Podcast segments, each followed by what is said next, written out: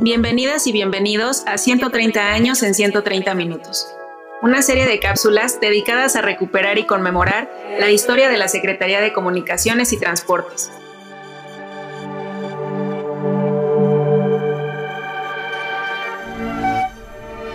Hoy hablaremos sobre la SCOP y su relación con la radiodifusión.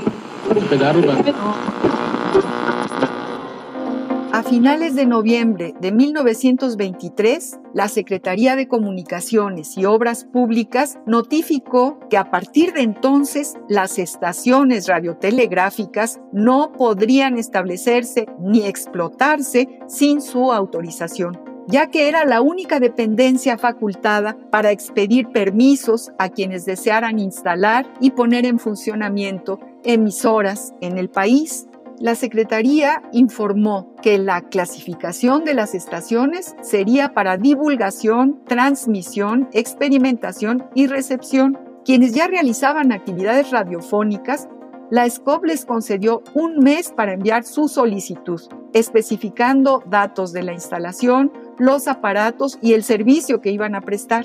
Finalmente advirtió que los operadores técnicos deberían de presentar un examen ante la Dirección General de Telégrafos Nacionales para obtener un certificado aprobatorio de sus competencias. Las estaciones que operaban sin el permiso de la Secretaría de Comunicaciones y Obras Públicas o sin la solicitud para obtenerlo serían clausuradas de manera inmediata y las personas encontradas responsables sancionadas con una multa de 500 a 1000 pesos, arresto de 1 a 11 meses, además de la confiscación de aparatos, máquinas y accesorios instalados para la transmisión.